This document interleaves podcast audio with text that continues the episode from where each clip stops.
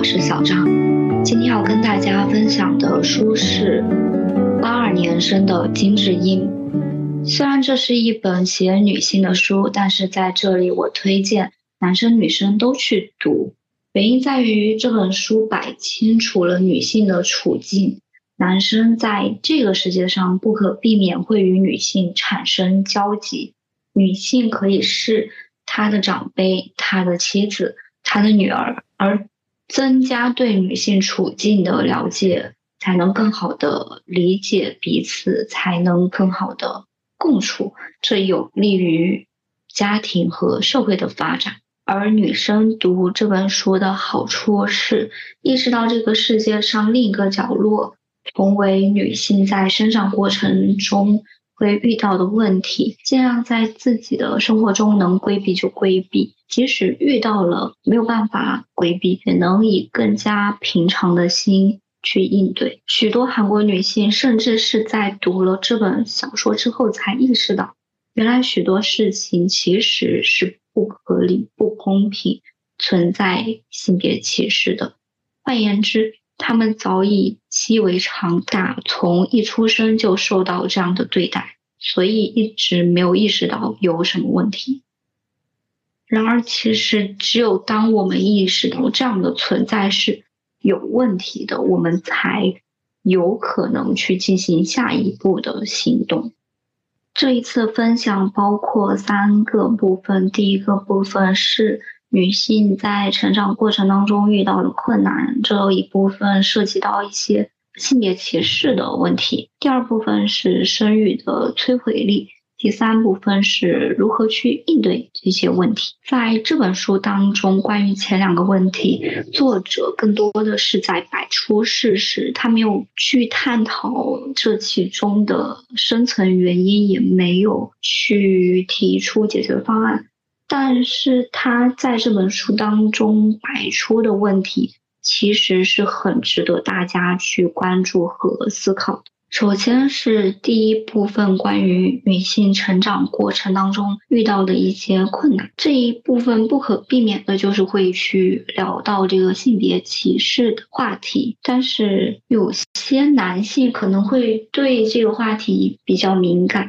但是我觉得，在绝大多数的女性主义者来说，他们所倡导的女权以及女性主义，不是要去向男性争夺权利，而是希望两性能够平等。就像是艾玛沃特森在国际妇女节这一天所说的话，她重申自己的核心理念是。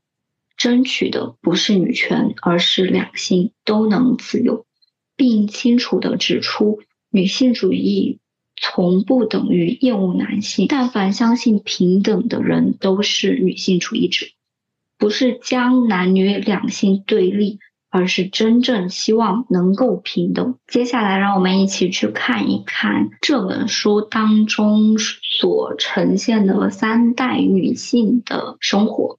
首先是奶奶这一辈，金智英的父亲那一辈，许多人因为战争、疾病、饥饿而不幸丧命，能不能存活下来都是问题。而在那段岁月，奶奶不仅替人种田、做生意、做家务，就连自己家也打理得很好，咬牙苦撑，好不容易养大了四个儿子。而爷爷这辈子。从未徒手抓过一把泥土，始终养尊处优，既没有养家的能力，也没有那份责任心。但是奶奶从未对爷爷有过任何怨言，她真心认为，丈夫只要不在外面偷腥，不动手打妻子，就已经是不可多得的好男人。更离谱的事情是，金智英的父亲在四兄弟中排行老三，大哥在婚前死于车祸。二哥很早就成了家，带着一家人移民美国生活。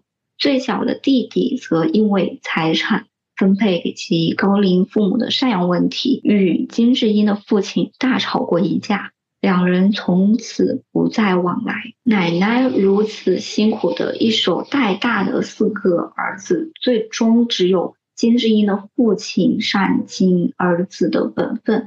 奶奶则用一套令人难以理解的谬论安慰晚年如此悲惨不堪的自己。幸好我生了四个儿子，所以才能像现在这样吃儿子煮的饭，睡儿子烧的炕。真的，至少要有四个儿子才行。虽然真正在煮饭、烧炕、铺棉被的人都不是奶奶的宝贝儿子，而是她的媳妇金智英的母亲吴美淑女士。奶奶却总是当着大家的面如此夸赞自己的儿子。拿我们现在的价值观去理解奶奶对好男人的定义，实在是太令人匪夷所思了。就是女性对好男人的定义，怎么能是只要不偷腥不打妻子，即使他没有养家能力、没有责任心，他也能算是一个好男人？虽然我们无法理解，但这确确实实是当时韩国老一辈女性的思想的一个表现。奶奶也能算是那一代女性的一个代表，一个缩影，并且纵观奶奶的一生，奶奶完全可以说是一个非常有能力的女性，因为她又能够替人种田，又能够做生意，又能够做家务，还能凭自己的力量。将四个儿子拉扯大，但是他最终的结果，他的晚年是一手带大的四个儿子，只有一个儿子愿意赡养他，他只能依附着儿子唯一的这个愿意赡养他的儿子生活。回顾他的一辈子，他为自己的考虑的部分，我是完全没有看到的。其实我的外婆又何尝不是一位这样的女性呢？接下来，让我们看到第二代女性的代表人物金智英的妈妈吴美淑女士。金智英妈妈的前两胎都生的是女儿，而每一次女儿的出生，她都在对她的妈妈，也就是金智英的奶奶道歉，并且也对她的孩子道歉。而金智英的奶奶呢，则是安慰媳妇说。没关系，再生个男孩就好了。等到第三胎的时候，母亲甚至会非常害怕的辗转反侧，夜不能寐，甚至躲在厕所里流眼泪作呕。她把自己对生女儿的这种担忧跟她的丈夫说了之后，她丈夫的回应是：少乌鸦嘴了，别净说些没头话。快睡吧！就如果有穿越时空的能力的话，我真的很想穿越过去抱抱住吴美淑女士，因为生一个孩子已经很痛了，她生了三个，就是生育是一件非常伟大的事情，每个人都应该感恩母亲的奉献，感恩这个生命的出生。但是反而是承受生育痛苦的母亲在为生育这件事情道歉，而她的丈夫居然认为生女儿是一件触眉头的事情，或者说呢，他认为。肚子里这一胎又是女儿，是一件触眉头的事情。她的丈夫甚至认为她的老婆肚子里的孩子是女儿，这件事情是一件触眉头的事情。最终，母亲还是将这个女儿给拿掉了。几年后，母亲再度怀上孩子，因为是男婴，才得以顺利诞生。这是生育的部分，接下来是工作的部分。母亲虽然不像父亲一样有固定上下班的工作，但她一个人得照顾三个孩子和一名老母亲，要全权负责家中大小事。与此同时，还得不断寻找可以赚钱打工的机会。不止母亲家里经济状况不甚理想的那些妈妈，大体如此。当时非常流行保险阿姨、养乐多阿姨、化妆品阿姨等，凡是带有“阿姨”两个字的工作，都属于常见的家庭主妇兼职。由于大部分工作都不是由公司直接雇佣，要是在工作中遇到纠纷或者受伤，都得自行处理。而金智英的母亲选择的是手工业的工作。最令人头痛的工作项目就是卷门窗密封条。尽管已经戴了两层布手套，母亲的手依旧布满大小伤痕，再加上密封条的尺寸较大，于是垃圾也多。泡棉和胶水的刺鼻气味更经常难闻到，使人头痛。但这份工作的工资较高，实在令人难以拒绝。随着母亲承接的数量越来越多，这份工作也越做越稳定。然而，这样的工作也被父亲抱怨。好几次，父亲已经下班回家，母亲还在忙着卷密封条。当时还是小学生的金智英与金恩妮。就坐在母亲身旁，边玩边写作业，偶尔帮帮母亲。年幼的弟弟则拿着泡棉块和包装塑料袋，边撕边玩。工作量实在很大时，母亲甚至会把密封条堆放在房间一隅，在好不容易腾出来的地板上摆桌子吃晚餐。某天，父亲加班到深夜，比平时还晚到家，看见孩子们都在玩密封条，终于。忍不住第一次对母亲抱怨：“你一定要在孩子旁边做这些味道难闻、灰尘又多的工作吗？”其实我觉得父亲的抱怨是很伤人心的，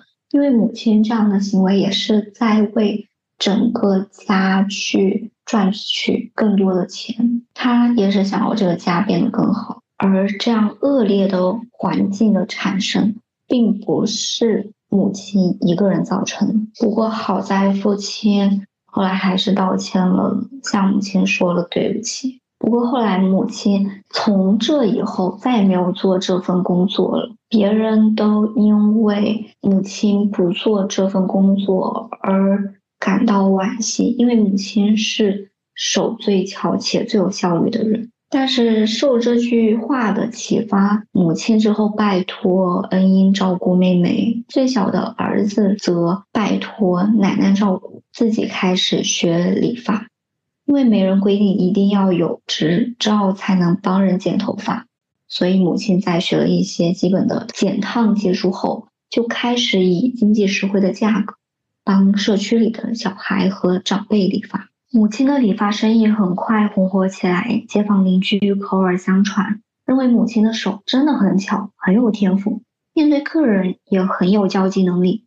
她会用自己的口红和彩妆为刚烫好头发的婆婆、妈妈们化妆，帮小朋友剪头发时，也会顺便连带他们的弟弟妹妹，甚至孩子母亲的刘海。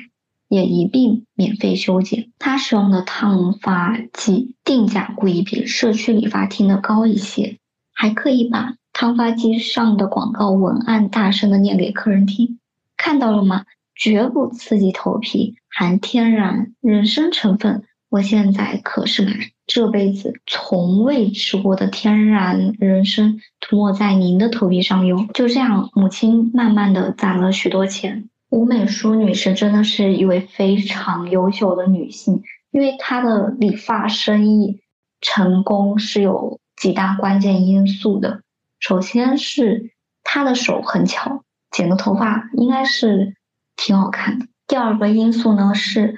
他有很好的交际能力，能帮别人化妆，也能顺便帮别人免费修剪，这对于任何人来说都是很有吸引力的。第三个因素是，他甚至就是没有把自己的价格定的低廉而去吸引别人，反而是把自己的价格定高，然后让别人看到自己高的原因是这个产品是真的好，反而。因为这样的行为去吸引了更多人，可以见得金智英的母亲真的是一位很有智慧的女性。但是吴美淑女士的原生家庭生长背景其实也是非常不好的。他上有两名哥哥，一名姐姐，下有一名弟弟。他读完小学就开始帮家里务农，直到十五岁那年，决定北上首尔。而他去首尔呢，其实是去一家纺织工厂上班。当时他是和姨妈以及两位工厂姐姐四个人蜗居在七平米大的宿舍内。工厂里的女同事几乎都是和金智英母亲年纪相仿、学历、家庭背景都差不多的女性，甚至还有很多人是年纪小的女工。她们每天吞下一颗又一颗提神丸，脸色发黄，没日没夜的工作所赚来的微薄薪水，大部分都用来给家中的弟弟或哥哥交学费。因为那个年代的人认为，儿子要担负起整个家，男丁有出息才能为全家增光。家中的女儿也很乐意牺牲自己资助兄弟。金智英的大舅毕业于地方城市的国立医科大学，在母校的附属医院工作了一辈子。二舅则是警察局长，直到退休。母亲为两名认真好学、事业有成的兄弟深感自豪，也引以为傲，经常向工厂里的朋友炫耀自己的哥哥们。在两个哥哥都有经济能力之后，他继续供养小舅，也多亏他的资助。小舅才得以顺利从首尔师范大学毕业。虽然如此，被夸赞充满责任心、一肩扛起了整个家的，却是身为长子的大舅。直到那时，母亲与阿姨才真正意识到，原来在以家人为名的范围内，机会永远轮不到他们。母亲和阿姨在很久之后才开始在工厂附设学校学习，白天工作，晚上上课，好不容易才拿到初中文凭。母亲后来又苦读高中课程，参加同等学历资格考试，最终才在小舅顺利当上高中老师那年拿到了高中文凭。然而，母亲也是有自己的理想的。金智英就读小学时，有一次班主任在他的日记本里写了一句话，母亲的视线停留在那句话上面许久，默默地说道：“我本来也想当老师的，为什么没当老师呢？是因为要供两个哥哥读书。那时候每个家庭都这样，当时的女孩子都是这样过日子的。”金智英说道：“那现在当老师不就行了吗？”然而，妈妈还要赚钱供他们读书。现在的妈妈也都是这样过日子的。直到这一刻，金智英才意识到一个问题：原来母亲对自己的人生，对自己因为育儿而放弃梦想感到遗憾。但是，但是吴美淑女士真的是一位非常厉害的女性，可以说她印证了一句话，就是。是金子在哪里都会发光。吴美淑女士的能力是非常强的，在之后的生活当中，她阻止丈夫乱投资，然后将自己投资买的公寓卖掉，买了门面。买门面之后呢，她的父亲做了很多生意都失败了，直到后来母亲听说面包店对面新盖的大楼里即将进驻一家附近。住院病房的小儿科医院，于是说服了在不愿加盟任何店的父亲，重新开了家连锁周平专卖店。后来依靠这家店赚了很多钱。总结来说呢，吴美淑女士的这一代也是受到了很多性别歧视、男女不等的待遇的。但是女性是非常有韧性的物种。最后，她还是依靠自己的能力过上了较好的生活，为家庭赚了钱，提高了整个家庭的生活质量，也同样得到了更高的家庭地位。而母亲也是一位非常有反抗精神的女性，放在那个时代来说，可以说是女性主义的先驱了。或者说是实践者。书中有一个场景是，当时金智英因为找不到工作，然后父亲就说他让他乖乖等着嫁人嘛。但是母亲呢，当时就是涨红了脸，然后愤怒的将汤匙拍在桌上，说道：“现在都什么年代了，你还在对孩子讲那些老掉牙的话？智英，你也别傻傻的忍气吞声，快顶嘴！”反驳他，听见没有？母亲的这一行为，甚至吓得父亲打起了嗝。接下来是第三代，也就是金智英这一代。可以说金智英一路走来也是非常不容易的，而她的不易，其中很大部分的原因是由性别造成的。我们可以一起按照时间线去捋一下这个金智英她一路走过来的不易。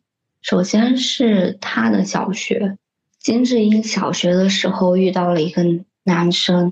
坐在金智英邻座的那个男孩经常会欺负他，欺负他的行为是，比如，呃，假装不小心撞一下他的肩膀，或者用手臂去撞他，或者是借他的文具之后用完不还，而金智英向他要的时候，却故意把东西丢掉，或者坐在屁股下，甚至有时候耍赖说自己没有借。然后他这些行为有时候是害的。金智英和他一起受罚的，他后来的行为甚至变本加厉，挑金智英的语病或者嘲笑她的穿着，她的书包和室内写收纳包放在莫名其妙的地方，害他经常找不到自己的东西。然后有一次，因为金智英夏天比较热，然后他就把鞋脱了，然后把脚搭在桌子下的木板上听课。然后这个男孩把他的鞋踢了出去，鞋呢又沿着走道滑到了讲台前，然后老师就很生气。其实老师是一直知道这个男同学一直都在欺负金智英的，但是他没有去处理这件事情。而这一次事情的爆发，老师反而是宽慰金智英说，他是因为喜欢金智英。才做的这件事情，但是很明显的一件事情是，这个男孩的行为完全让金智英没有感觉到喜欢，反而是很多的委屈。所以在我看来，我觉得那个邻座男孩的行为更多的是主观上就是想要欺负金智英，不包含喜喜欢的成分。即使他是喜欢金智英的，他也不应该采取这些行为。就是这种行为，就是非常的幼稚。你喜欢他，你应该更加爱护他，更加体贴温柔，而不是去伤害他，让他委屈。在之后的成长过程当中，金智英也遇到了一些性别歧视。在班委的这个组织架构里面，一般来说是由男性男生去担当体育委员，而女性是。担当卫生委员，这是一个很明显的性别固化的一个现象。但是，我觉得任何一件事情其实都不应该以性别去断定，而是说去看到个体的差异、个体的优势，通过这个特长去安排每个人去做一些工作，这样才能充分发挥每个人的力量。在金智英初中的时候，他遇到了。男性的暴露狂，为什么突出这个男性呢？因为绝大多数的情况下都是男性对女性做这种暴露的行为，比较少见到说是女性对男性采取这样的行动。也可以从这里看出，女性仍然是处于一个弱势的地位的。在金智英初二的那年，金智英来了月经。金智英听说有些同学的爸爸得知女儿而出来月经，送了一束花给他们；有些同学则是和家人一起切蛋糕来庆祝。但大部分女同学只会把这件事与母亲、姐姐或妹妹分享，甚至将月经视为某种麻烦。羞于启齿的秘密，金智英的家庭也不例外。男性可能不了解，但是女性非常熟悉的一件事情就是，嗯，可能因为呃卫生巾或者是呃卫生棉条的事情，然后睡觉的时候或者是平时行动的时候会容易侧漏。然后金智英也是一样，她有一次就是身上沾上了这个精血。然后呢，他妈妈就非常惊慌失措的，急忙暗示他，赶紧让他去换，好像是他犯了什么滔天大罪似的。就可以看出他妈妈对待这件事情还是很敏感的，把它当成了一个忌讳的事。我成长的情况是，等我第一次来月经的时候，我告诉了我的妈妈，然后呢，她教了我怎样去使用这个卫生巾这个东西，然后呢，后来我爸爸也知道这件事情，然后我们全家就坐在一起就交流，我爸爸就爸妈都告诉我说来了这个事情。女孩子就需要注意，不要着凉，不要吃冰，不要吃辣，一些比较细节的事情。然后还特别强调说，嗯，女孩子来了月经之后，她可能就有了这个受孕的能力，所以可能还是需要注意这些东西。世界上不存在真正的感同身受，我觉得这句话在这个痛经这件事情上也是这样子。只有女生，或者说只有部分的女生知道这痛经是有多么的痛。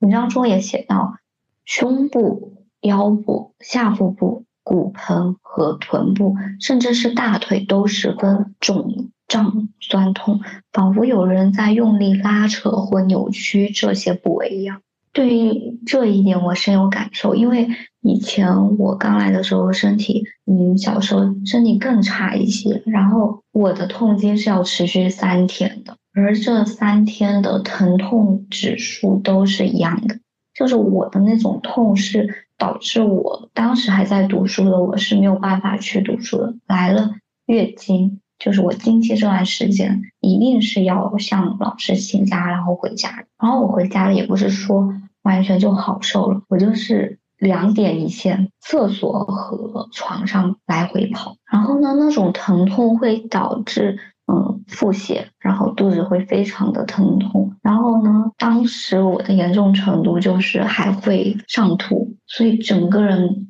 都是扭曲在一起的。然后在厕所待的时间太久了，受不了了，然后又跑到床上去。窝窝着躺一会儿，反正就是在这两个地点来回跑。现在回想起来，还是觉得那是一件很难以忍受的事情，但是我还是挺过来了。但是我觉得我能挺过来的很大一部分原因是我妈妈跟我说了一句话，她说这是大多数女孩，甚至说是每个女。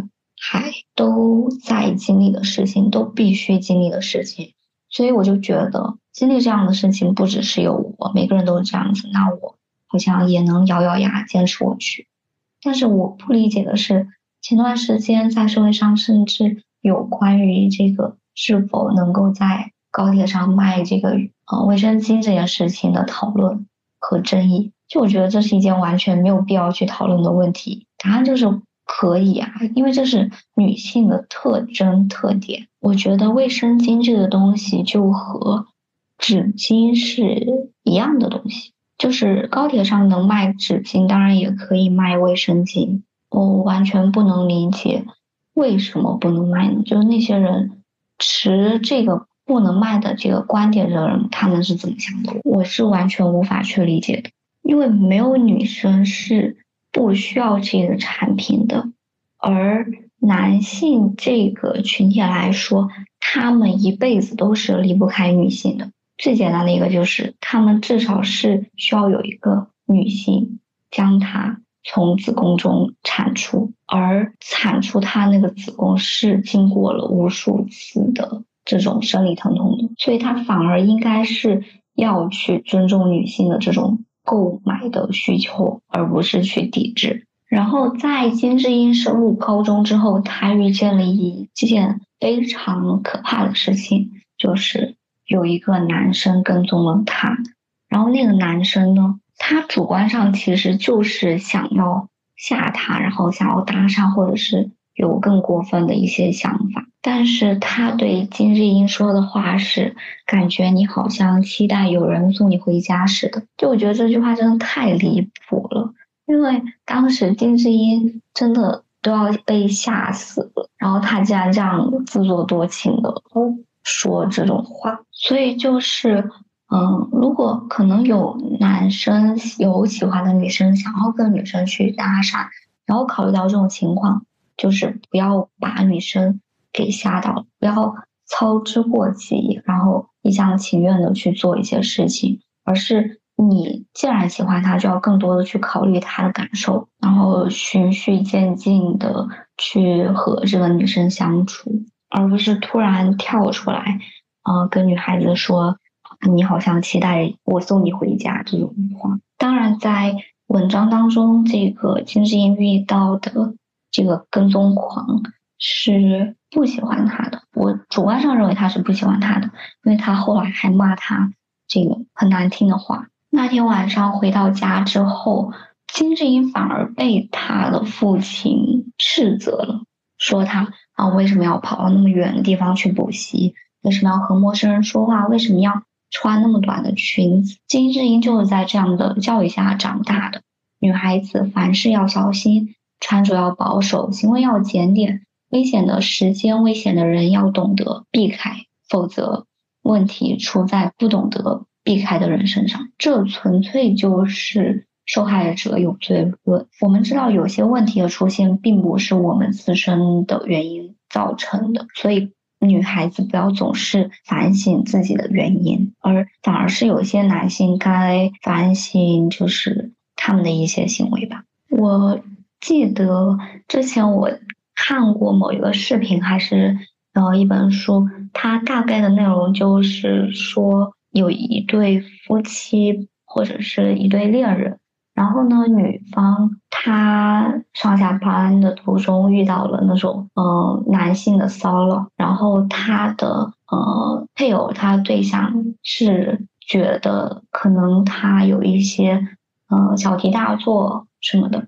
然后呢，有一天那个这个男性，就他这个配偶就穿了呃一身粉红色的雨衣，然后他这个配偶就遇到了。同样的骚扰的行为，而他的这个配偶面对那些行为的时候，第一反应是说我是男的，就是他们很明显的知道男性的这个性别特征是能够保护他们的，而显然身为女性就是存在更多危险的，但这些危险的原因不是女生女性这一方造成的，而更多的是。这个社会上存在的一些危险的男性。接下来是金智英大学的时候，她和社团的人出去玩，然后呢，那些男生在她睡觉的时候谈论她。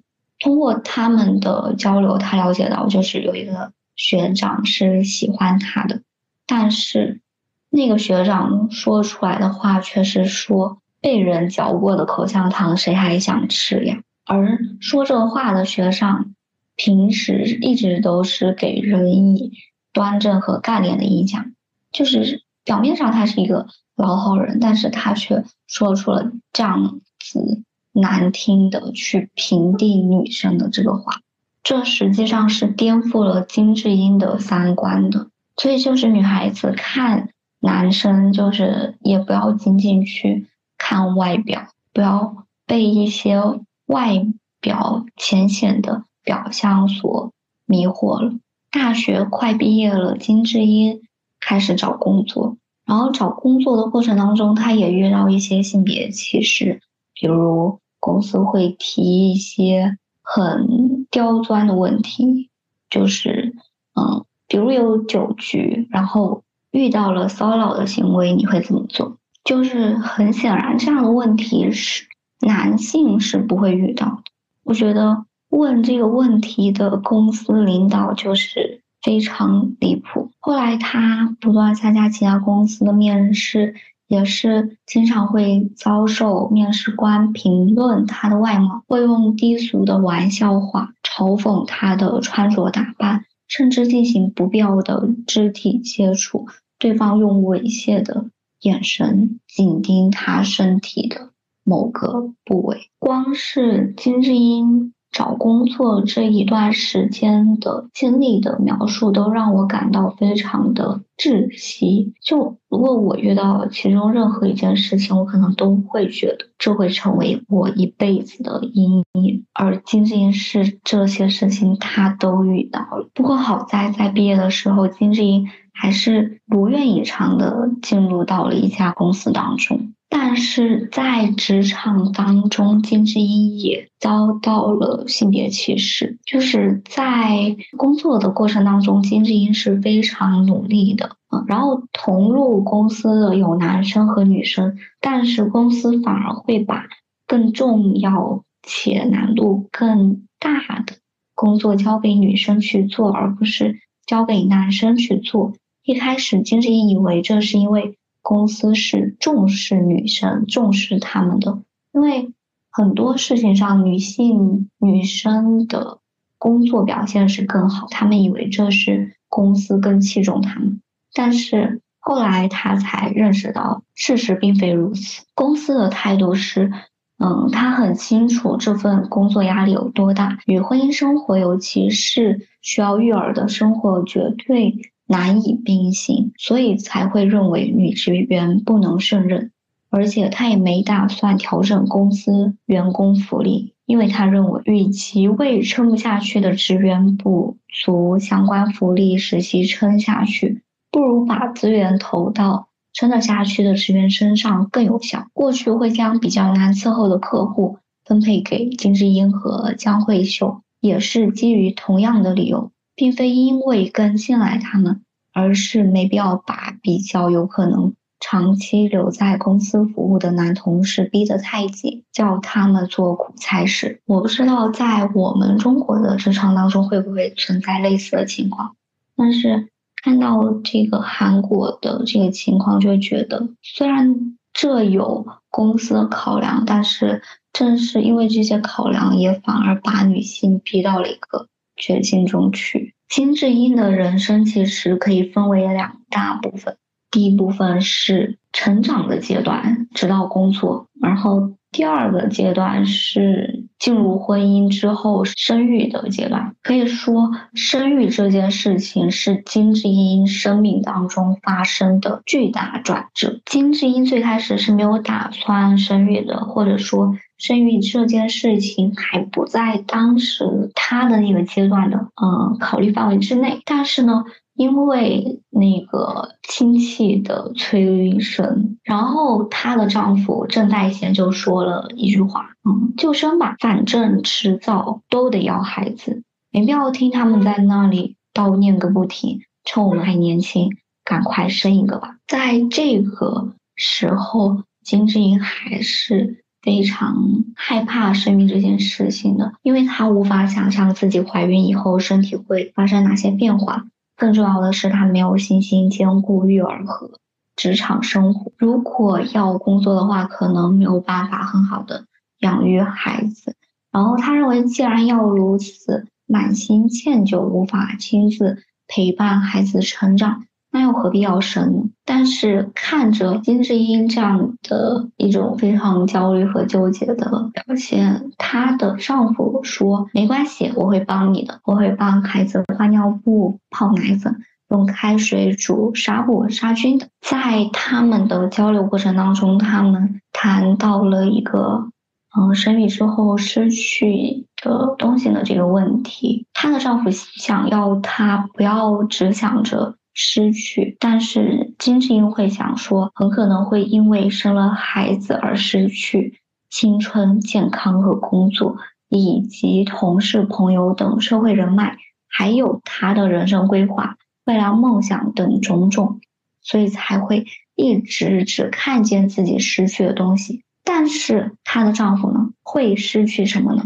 她丈夫回答道：“我，嗯。”我也一定不会像现在这样自由啊，可能每天都要早回家，所以不能见朋友，在公司加班或者参加同事聚会，可能也会有些不自在。工作完回来还要帮你做家务，肯定会比现在更累。然后呢，身为一家之主的我，嗯，抚养，对我还要抚养你们，所以压力会非常大。虽然金智英试图不多做情感上的解读，努力接受郑在贤说的这番话，但是她觉得，相较于根本不知道自己的人生会变成什么模样，丈夫所说的这些转变都显得极其微不足道。可以看到，在这一阶段，在这个时候，金智英还是有很多顾虑的。就她主观上还是，嗯，因为自己的那些。害怕发生的事情，他是想要不那么快去做生育这件事情。但是不幸的事情是，不久之后她怀上了孕。金智英怀孕之后，经历了非常严重的孕吐期，光是打了个哈欠、吸一口气，都会觉得恶心想吐。除此之外，没有其他特别疼痛或水肿、头晕的不适症状，就胃消化变得不太好。以及便秘导致的小腹闷痛，偶尔也会感到腰酸。怀孕后，她变得很容易疲累，最令她难熬的就是要忍住强烈的困意。在她怀孕的时候，遇到了一个事情，就是，嗯，她有一天乘坐地铁，然后一个五十多岁的女性问她，嗯，怀了几个月了，然后刚下班嘛。然后这个女性又提到了说，嗯，他其实是想要让位子给她的，但是因为自己，嗯，登山的时候扭到了脚，然后其实他这个话的目的是想让别人把位置让给金智英。然后这时，原本坐在这个女性旁边的印有大学校徽外套的年轻女子，一脸不耐烦的愤而起身，还撞了一下金智英的肩膀，故意说了句让她难堪的话。肚子都大成这样了，竟然还坐地铁出来赚钱，真不知道在想什么。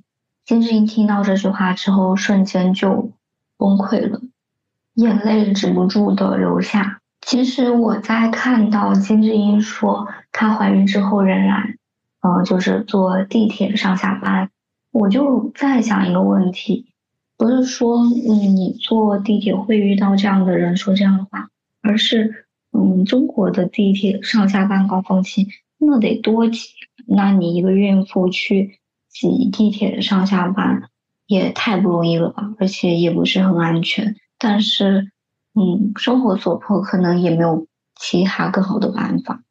然后随着预产期临近，金志颖的烦恼也越来越多。她烦恼着到底该不该执行产假，或者要请育婴假，或者干脆。申请离职，当然对金智英来说，先向公司请孕育假，然后再想别的办法，以及决定去留是最好的。但对公司以及她的同事来说，并不乐见于此。金智英与她的丈夫讨论了很多种可能性，他们将生完小孩马上回去上班，请一年的孕育假，然后再回去上班，永远不回去上班者。三种可能写在纸上，并整理出每一种情况，诸如谁会是孩子的主要照顾者，需要投入多少费用，分别有哪些优缺点等。要是夫妻都坚持继续工作，那么孩子就只能拜托公婆帮忙照顾，或者请一名保姆来家里全天照顾。然而，拜托公婆照顾孙子是有难度的。虽然他们都愿意帮忙，但毕竟两位老人年事已高，婆婆甚至还动过腰椎手术，而夫妻俩对于请保姆一事又不是很放心，因为保姆不仅要照顾小孩，还要打理金智英一家三口的生活大小事，等同于是所有生活家务时间都要和保姆共享，同住在一个屋檐下。光是要找一个会照顾孩子的人就已经够困难了，要找一个可以和平共处的陌生人更是难上加难。就算幸运的找到一名非常棒的保姆，费用也一定贵得吓人。而且要请到什么时候？请到孩子能自行上学、去补习班、吃晚餐，那又是几岁呢？在那之前又要忍受多少焦虑、不安与自责、愧疚呢？最终，他们得出结论。夫妻之中一定要有一方放弃工作，专职带小孩，而那个人只能是金智英，因为郑代贤的工作相对稳定，收入也较高。最重要的是，当时的社会风气普遍也都是男主外女主内。这时候金智英非常失落，但是她的丈夫安慰她说：“啊，没关系，我会帮你。”这时候金智英就爆发了，她说：“啊，能不能不要再说帮我，帮我做家务，帮我带小孩，帮我找工作？这难道不是你的家，你的是你的孩子？再说，要是我去工作赚来的钱，难道都只花在我身上吗？”干嘛说的好像是发善心帮别人做事一样？我觉得这个话说的非常在理，就是可能夫妻双方在相处的过程当中要尽量避免“帮”这个字，反而是应该说共同去维护、建设这个家庭。金智英辞掉工作是在二零一四年，韩国已婚女性每五人当中就有一人因为结婚。生子育儿而辞去工作，韩国女性的经济活动参与度明显在产后降低。二十至二十九岁女性的经济活动参与度显示为百分之六十三点八，但是到了三十至三十九岁的女性则跌落至百分之五十八，四十岁以上的女性则再度攀升至百分之六十六点四。这个数据显示是。嗯，从二十到四十岁的女性，她们的经济活动参与度一直是在降低的，而直到四十岁女性再度攀升至百分之六十六点七，这个数据说明的是，可能四十岁的女性，嗯，她的孩子长到一定程度了，然后这个家庭不再需要她完全的投入其中，然后占用她很大的精力，她有精力。投身自己的工作，去追求自己的理想，这个时候他才能够有时间、有精力去参与到经济活动当中。在书中有一段是描写金智英，嗯，生产的那天所经历的事情。嗯，他是写到，有别于过去一般产检时所做的检查，内诊的检查方式大不相同。他们的手指伸进阴道时，既粗鲁又用力，仿佛要抓住孩子的手，把他从肚子里取出来一样。身体里也经历了一场宛如台风或地震等级的肆虐。渐渐的，从最后一节脊柱开始感到疼痛，阵痛周期越来越短。转眼间，金智英已经抓着枕头边角，声嘶力竭。阵痛持续不断，感觉像是把乐高人偶的上下半身往反方向用力扭转一样。他觉得有人在使劲扭扯着他的腰，子宫颈的口一直没开，孩子的头也还没降下来。自从正式进入阵痛期，金智英像着了魔似的反复说着：“无痛，无痛，我要打无痛针，拜托了，帮我打无痛针。”最后。无痛针为夫妻俩带来了约两个半小时的短暂平静。然而，在无痛针失去效用以后，再次袭来的疼痛感已经无法与先前的疼痛相比，简直痛不欲生。可以说，这段描写主要有两个重点：第一个重点是生产过程非常痛；第二个重点是无痛针竟然是有时效的，并且当它的呃，效用退去之后，这个人所需要承受的痛苦是较之前的疼痛是需要翻倍的。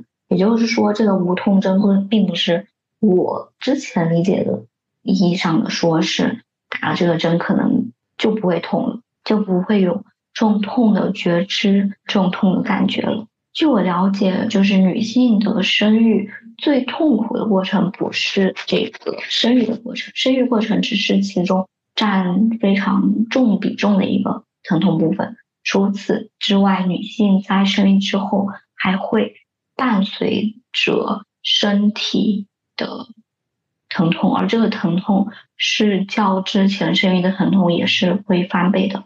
比如说，女性因为生育的这个过程导致了她会大小便失禁，然后呢，嗯，又会比如说有些人是剖腹产生的孩子，那个伤口可能也会痛，甚至有更多的一些细节的东西。哦，我没有生育过，我是不了解的。但是我的母亲也从来没有跟我说过这个问题。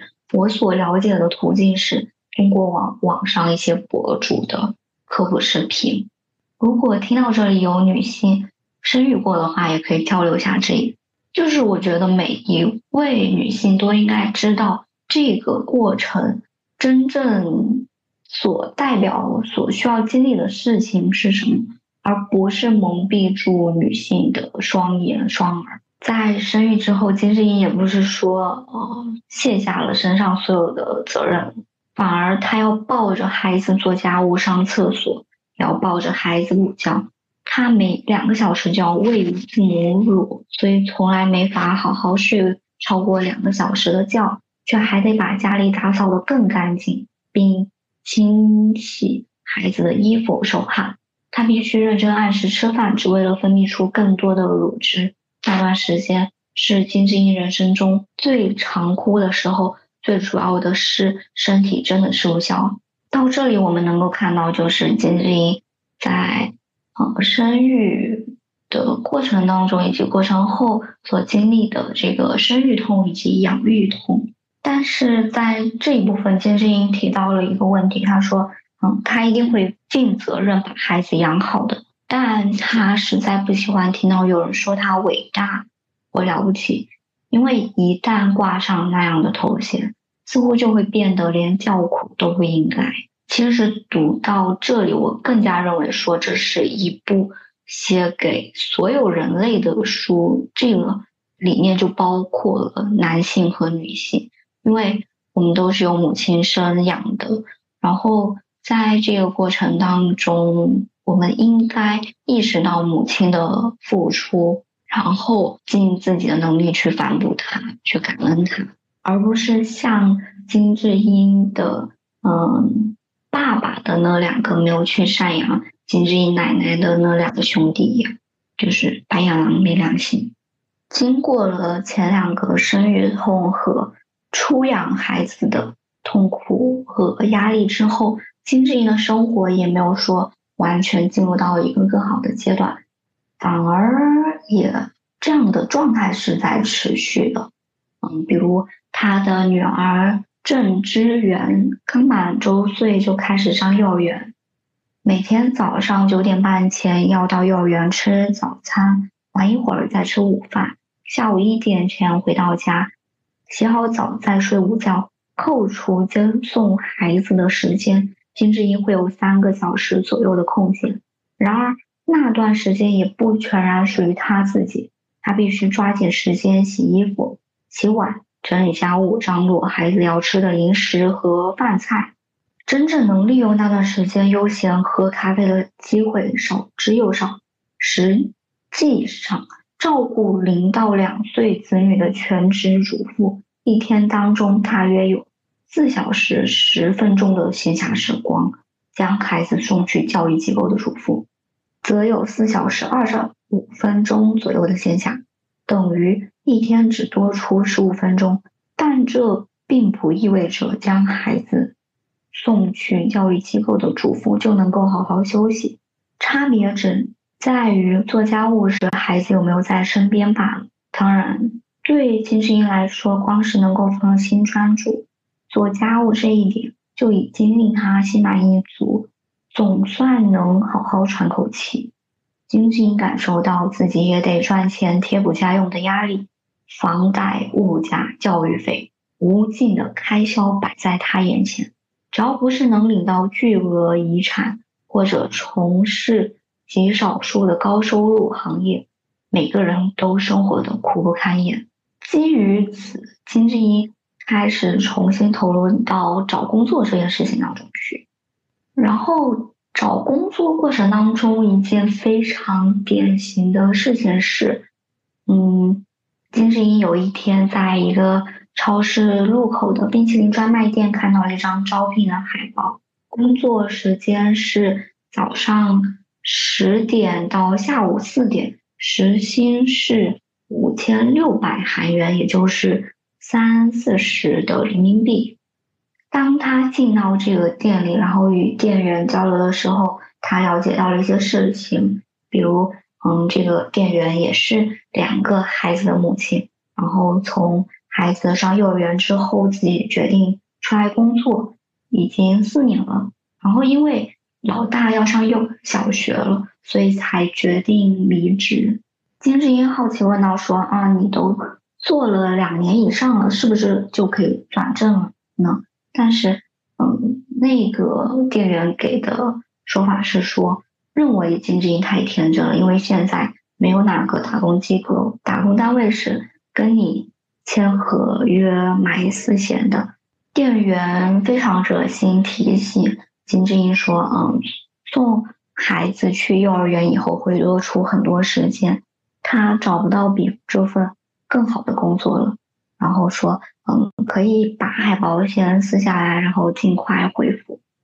金智英转身离开的时候，这个店员补了一句话说：“我也是大学毕业的。”一开始，作者对这位店员的描写更多的是在介绍他的家庭、他的工作，而我们读者没有想到说，这样一位女性，也是一位拥有大学学历的女性。而他现在所从事的工作，甚至仅仅只是在挖冰淇淋球。现在他却连这份工作也没有办法做了，因为他的老大要上小学了，他又要重新投入到那个家，嗯，嘱咐工作当中去。他又要为了他的孩子、他的家庭，放弃他现在仅有的这一份工作。连这个冰淇挖冰淇淋球的工作都要放弃掉。据统计，产后离职的女性有一半以上都会面临五年以上找不到新工作的窘境。尽管好不容易找到工作，能够从事的行业与享受的待遇也明显不如产前。我觉得金智英一开始她是看不起这一份工作的，所以她在这之后就考虑了说。要不要去学习那个记者的相关培训课补习班？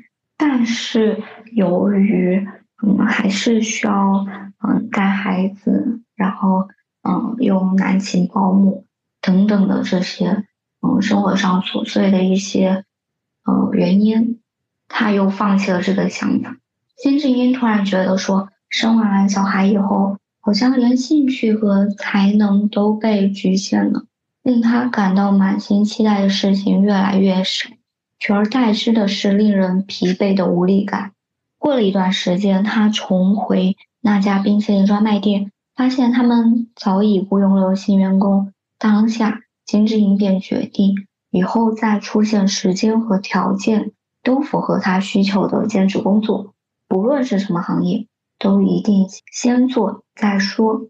作者在文章当中还写到一段非常典型且令人印象深刻的故事，就是，嗯，当时金智英的宝贝睡着了，然后呢，他就去附近公园的咖啡厅买了咖啡，然后带到公园的长椅上长椅上喝。而一旁的长椅上坐着几名三十岁出头的男性上班族，他们喝的也是那家咖啡店的咖啡。当时金智英是知道他们工作是有多么辛苦烦闷的，但是内心里却还是难掩羡慕，所以就是观望了他们许久。就在那个时候，其中的一名男性发现金智英在看他们。便与同行的友人窃窃私语，虽然金智英听得不是很清楚，但隐约听到他们在说：“我也好想用老公赚来的钱买咖啡喝，整天到处闲逛。妈宠还真好命，我一点儿也不想和韩国女人结婚。”金智英快步离开了公园，她已经顾不得热腾的咖啡洒在手上，中途孩子惊醒哭泣，她也没有发现，只想静思。冲回家躲起来。那个下午，他茫然失措，不小心把一碗忘记加热的冷汤喝给喂给孩子喝，也忘记帮孩子穿尿不湿，结果尿了他一身，还彻底忘记自己洗了衣服这件事。直到孩子睡着后，他才发现，急忙去晾已经皱巴巴的衣服。而直到她的丈夫晚上十二点钟回来，她才意识到自己一天都没怎么吃东西。金智英非常委屈，因为那一杯咖啡换算成人民币只要九块钱。金智英说道：“我又不是偷老公的钱来用，我赌上自己的性命。”把孩子生下来，甚至放弃了自己所有的生活、工作、梦想，只为了带孩子。我却成了他们口中的一只虫。于是，在这一次，金智英再度崩溃。在这本书当中写到了，除了金智英以外，三位女性的离职，我们可以一起来看看。第一位是。金智英同一个公司的女性，因为组长无法帮她解决经常性加班和周末上班的问题，她把大部分薪水都拿去交托儿所费用，但还是经常需要拜托其他人帮忙照顾孩子，每天也会和先生在电话里争吵。某个周末，实在不得已，她只好背着小孩。进办公室工作，最后他还是递了辞呈。第二位女性是金智英的医生的老婆。医生提到说：“我俩是大学同学，他比我会读书，也比我更有雄心壮志。然而，他最终还是放弃了大学教授的工作，改当领固定薪水的医生。想到他最后……”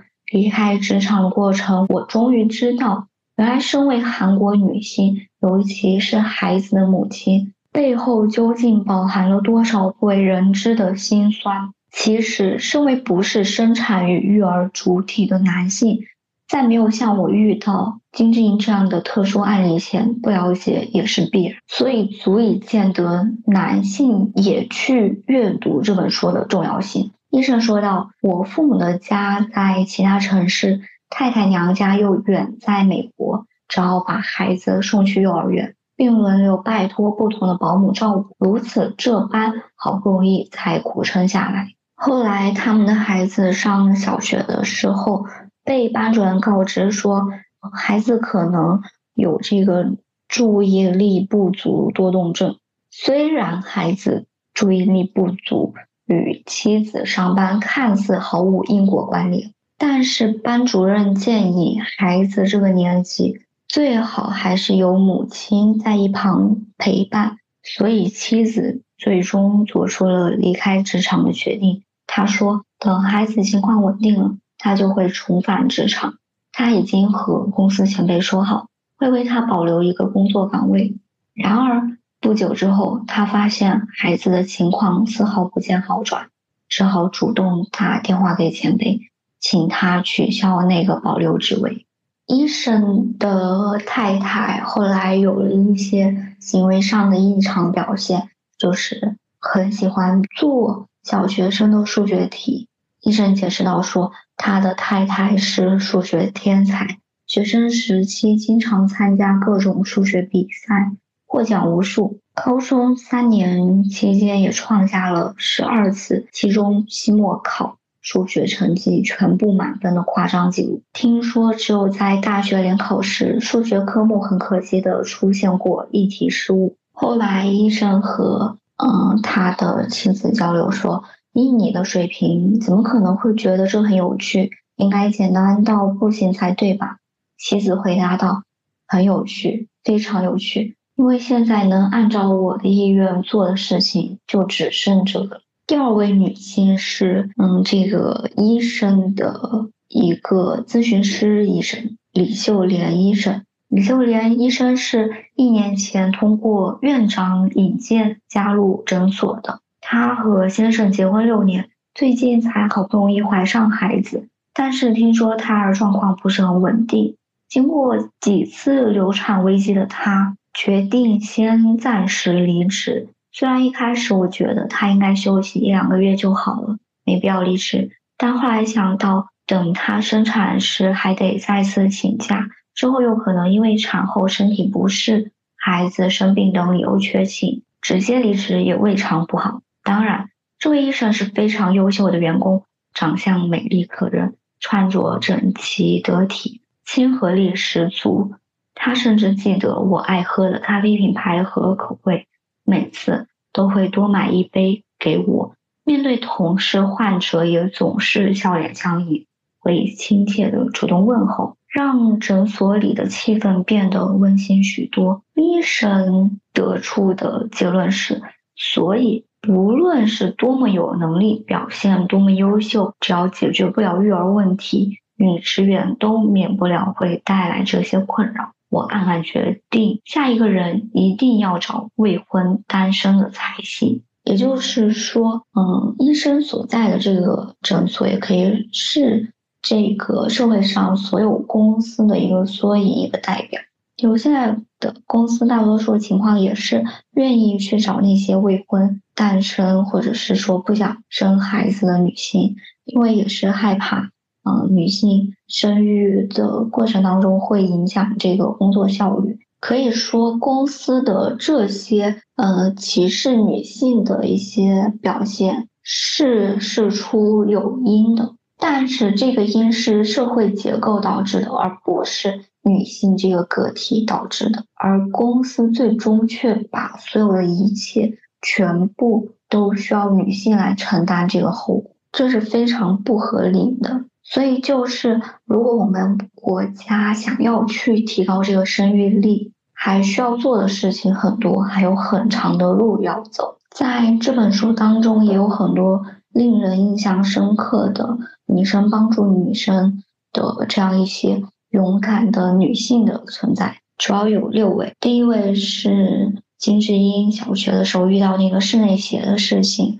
有女生站出来替她声明，这个事情不是金智英做的，而是那个男生做的。如果没有这个女生，不敢想象金智英会委屈到什么程度。第二位女生是刘娜，她当时是抗议了学校。按照性别去决定吃饭顺序先后的这种吃饭规则。第三位是大姐头，当时，嗯，学校对于暴露狂是没有采取任何措施的，反而是大姐头带着嗯她的几个姐妹去制服了暴露狂，真的非常帅气。第四位是公交车那一位，嗯，替金智英解围的。女生当时不是那个公交车上的那个男生跟踪金智英嘛，然后呃，甚至那个男生跟着金智英下了公交车，而就在这时，原本已经驶离的公交却突然停下来。那名上班族女生跳下车喊道：“同学，同学，你忘了这个？”女子将原本自己的围巾拿在手上，一边挥着，一边朝金智英跑去。就是女生真的能够敏感的察觉到女生的处境，然后正是因为这样的女性的存在，金智英才能从那个场景中脱险。因为如果嗯这个女生没有做这件事情，可能不敢想象那个男同学那个跟踪狂会对金智英采取怎样的一种暴力行为，就非常可怕。第五位是。金智英在社团的朋友车胜烈，嗯，他在社团里拒绝男性的帮助，然后要争取女性当社长。十年后，这件事情才实现了。第六位女性是金智英公司的金恩石组长，当时在公司发生了一件嗯事情，就是嗯。保安在女生厕所放置了偷拍针孔，然后呢，保安又将这些偷拍的画面上传到了成人网站。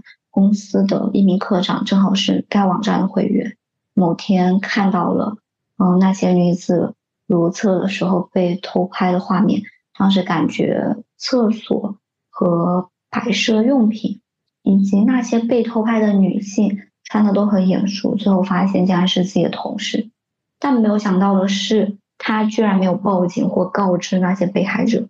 反而将这些照片散播给其他男同事看。这件事情发生之后，公司的很多女性职员都在接受精神科医生的治疗。然后金恩市组长力争要公司道歉和保证，并且甚至再筹备一家新公司，打算将嗯公司里的女职员全部带走。因为公司当时的行为还是想要息事宁人。当加害者在担心自己很可能会有一些鸡毛蒜皮的损失时，受害者则必须做好很可能会失去一切的心理准备。以上提到的这六位女性都是非常勇敢、非常有正义感的女性。这个世界上如果没有女孩子，如果没有女性，真的不知道会变成什么样。可以说这本书着重呈现了三代女性的生活，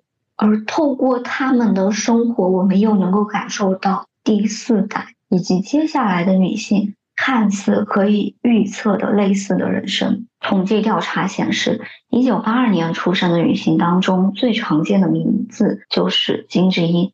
一九八二年生，正值三十多岁的年纪，而这本书的书名恰好充分浓缩了。这本小说的目的，刻画当今女性的普遍人生。现在是二零二三年，与八二年生的金智英相比，我们的境遇改变了多少呢？这是值得我们去思考和反思的问题。接下来是第三部分，就是基于以上这些事实，我们应该去如何应对呢？首先是关于性别的问题，我觉得。这是社会结构的问题，女性能够改变的力量是很有限的。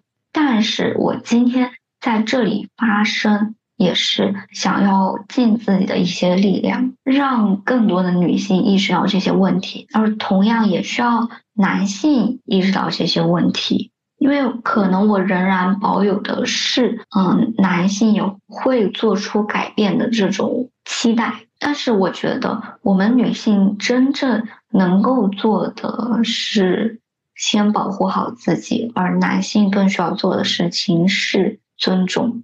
关于生育的问题呢，我觉得这并非是无解的。我生活中就有一个呃非常典型的例子，就是我的邻居。他现在算是一个五口之家，也就是男方和他的老婆，以及男方的爸爸妈妈，还有他们的呃小宝宝，一共五个人。他们家带娃的模式，我觉得是值得大家去借鉴的。就是他们家属于三个人，就是孩子的爸爸妈妈和孩子的爷爷是现在还是在工作的，所以就是。当他们在工作的时候，三个人都在工作的时候，是由奶奶去承担这个带娃、养娃的这个责任的。嗯，只要有孩子的爸爸不工作了，这个带娃的责任就转移到爸爸身上来，而奶奶有时间了就去打麻将、逛街，然后有自己的生活。然后，如果是嗯孩子的妈妈闲下来没有去工作了，就孩子的妈妈去带娃。然后，如果爷爷没有工作，没有在工作了，就爷爷去带娃。所以他们家带娃的模式就是四个人轮着带，谁有时间谁就去带。所以，当养育一个孩子的压力分散到四个成年人的身上的时候，这个压力就会减小，而他们的整个家庭都能够很好的得到运转。然后，也因为这个宝宝。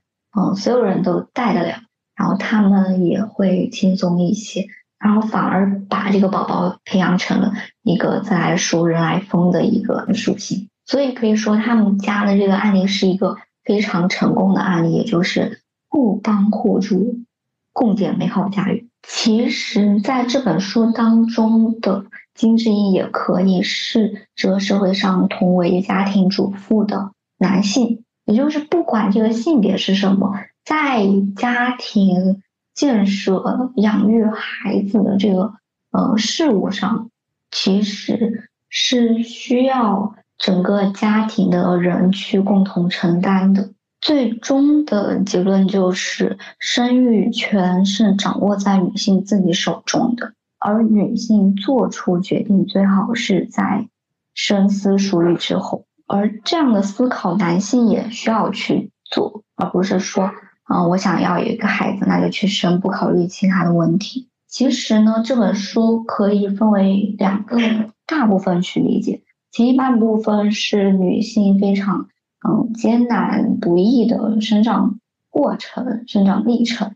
第二部分呢是，嗯，生育之后女性生活发生了巨大转变，也可以说是生育对女性的一些摧毁力。但是在这里，我不太想去，嗯，深究这个性别的问题，反而是希望大家把更多的关注点放在生育的这个问题上。最终一个核心的观点就是生育需慎重，慎重对谁都好。最后以我很喜欢的一句话结尾：衷心期待这个世界会变得更美好，男女也不再成为某些事物的筛选条件。